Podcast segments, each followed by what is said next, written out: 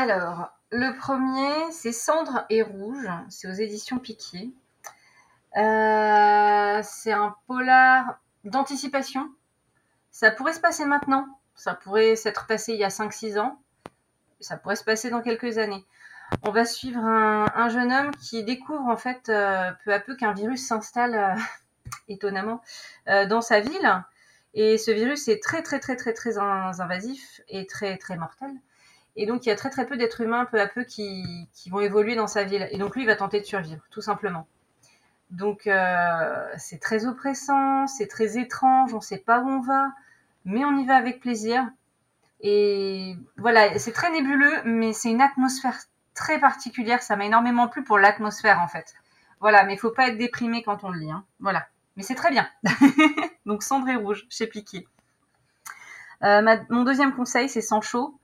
Euh, qui est paru donc chez Point il n'y a pas très longtemps, mais initialement il était chez Matin Calme. C'était la première publication de Matin Calme.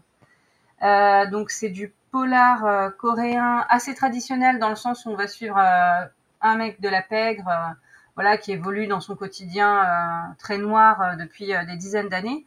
Mais on sent qu'il va y avoir un déclencheur et qu'il va se passer quelque chose. Voilà, son quotidien va être bouleversé pour plein de raisons donc la question c'est est-ce qu'il va s'en sortir ou pas? Parce que bah, il a un petit peu chaud aux fesses euh, au fil du, bouquin. Il y a quand même 500 pages mais ça se dévore euh, et c'est vraiment voilà génial. Je verrais bien un, film ou une série tellement c'était bien. Voilà donc sans chaud, très très bien.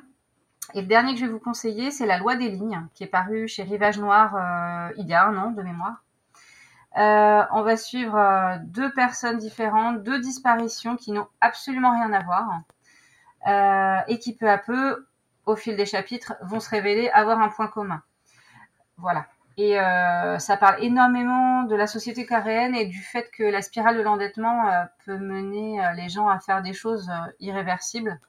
Mais voilà, là-bas, pour s'en sortir, c'est beaucoup plus dur que, chez nous encore, apparemment, de, de ce qu'il semblerait. C'est vraiment, vraiment un cercle vicieux dont il est dur de se défaire. Et donc, vu que c'est un phénomène de société excessivement développé là-bas, il y a beaucoup de polars qui en, qui en parlent. Donc pareil, c'est pas un thriller, on peut pas qualifier ça de thriller, il n'y a pas de suspense particulier. Encore une fois, c'est un roman d'ambiance, enfin c'est un, policier d'ambiance, mais euh, voilà, une belle écriture, une belle traduction et, une histoire voilà peu commune malgré tout. Donc euh, voilà, ces trois-là sont, sont vraiment très bien pour découvrir un peu tout ce qui est polar et roman noir en Corée.